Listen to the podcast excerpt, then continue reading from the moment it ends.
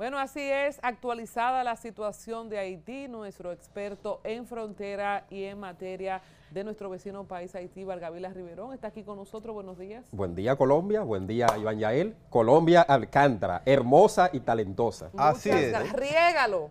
Claro que sí, que se escuche en los confines del mundo entero. Saludos, país. Vamos a hablar de las elecciones, siempre si van en Haití, háblanos de el borrador de la Constitución, cómo es posible que Haití pueda salir adelante en la situación que está. Bueno, ayer el Consejo Electoral de Haití presentó una lista parcial con 108 agrupaciones y estructuras políticas que pretenden participar en las elecciones pautadas para el 7 de noviembre del presente año. Ahí también se plantea la viabilidad de un referéndum para modificar la constitución vigente actual en Haití de 1987. Y hay elementos polémicos en esto de la nueva constitución haitiana, como lo es la prohibición de la reelección presidencial consecutiva. El presidente que quiera optar por la reelección tendrá derecho a retirarse a un solo periodo y eh, cesar y volver posteriormente. Algo que es totalmente eh, considerado como descabellado por algunos analistas políticos, principalmente de la vecina nación. También plantea que Haití deberá conformar su Senado nuevamente y la Cámara de Diputados, que están disueltos. Y se pretendía eh, gobernar por decreto, pero aquí con estos expertos que plantearon que no debe eh, eliminarse el Congreso haitiano, pues se pretende que vuelva a tener sus funciones originales. La ex primera dama, viuda de Mois, Martina Mois, en la víspera lanzó una andanada de tweet donde exigía eh, el esclarecimiento del crimen de su marido, el presidente Jovenel Mois. El primer ministro Ariel Henry le respondió ayer por la tarde, reafirmando que en su gobierno provisional está haciendo todos los esfuerzos necesarios para que haya justicia y no quede impune el asesinato del presidente Jovenel Moïse. Entonces, ahora que tú lo dices, señores, recordemos que Haití no tiene Congreso ahora mismo, que tiene un gobierno provisional, pero también del otro lado, de manera informal, se habla de unas 20 bandas que son las que están dirigiendo el país. Creo que el presidente de México había dado cuenta de que las ayudas que mandaron fueron saqueadas por las bandas que gobiernan Haití, además de que rechazaron las vacunas que República Dominicana le envió. Hablemos de ese panorama, Vargavila. Las bandas peligrosas en Haití, la más peligrosa hasta el momento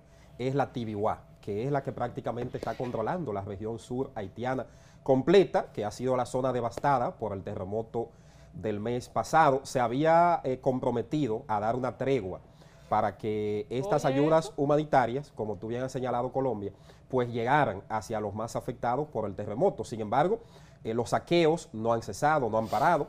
Las informaciones que nosotros tenemos es que estas bandas paramilitares, estas bandas están siendo apoyadas por sectores del narcotráfico y también otros grupos que están utilizando esa zona para el tráfico de armas de alto calibre en la región sur de Haití.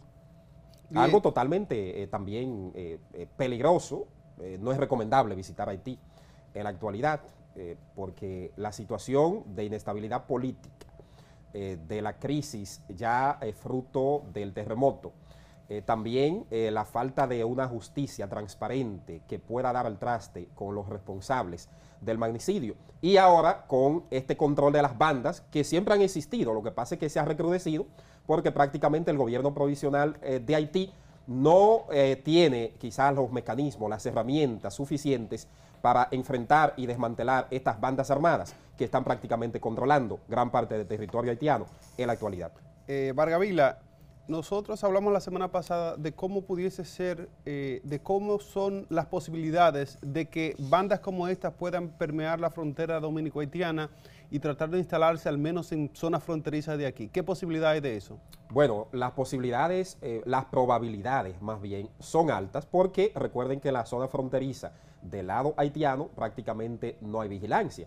En el lado dominicano tenemos los cuerpos de seguridad, el cuerpo especializado en seguridad fronteriza, el ejército de República Dominicana, la propia Armada de República Dominicana en las zonas costeras. El presidente de la República eh, lanzó una advertencia la pasada semana de que si esas bandas armadas intentaban penetrar al territorio dominicano, iban a ser enfrentadas por las Fuerzas Armadas, pero son una constante amenaza para la República Dominicana. Nosotros Sánchez Roas, el ex eh, senador de Elias Piña, vino aquí y dio cuenta de algunos eventos que estaban pasando en la frontera de este lado.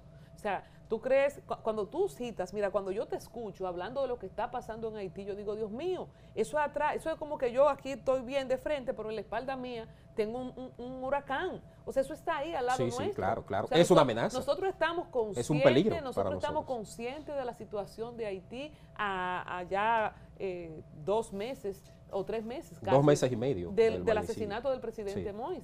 Así es, eh, Colombia. yo planteaba hace unos días de que el reforzamiento de la frontera no solamente debió hacerse por la vía terrestre, porque tenemos eh, 10 mil soldados en la zona fronteriza, en los 380 kilómetros, desde Montecristi hasta Pedernales. Pero eso debe ir acompañado con un fortalecimiento de la vigilancia eh, por vía aérea.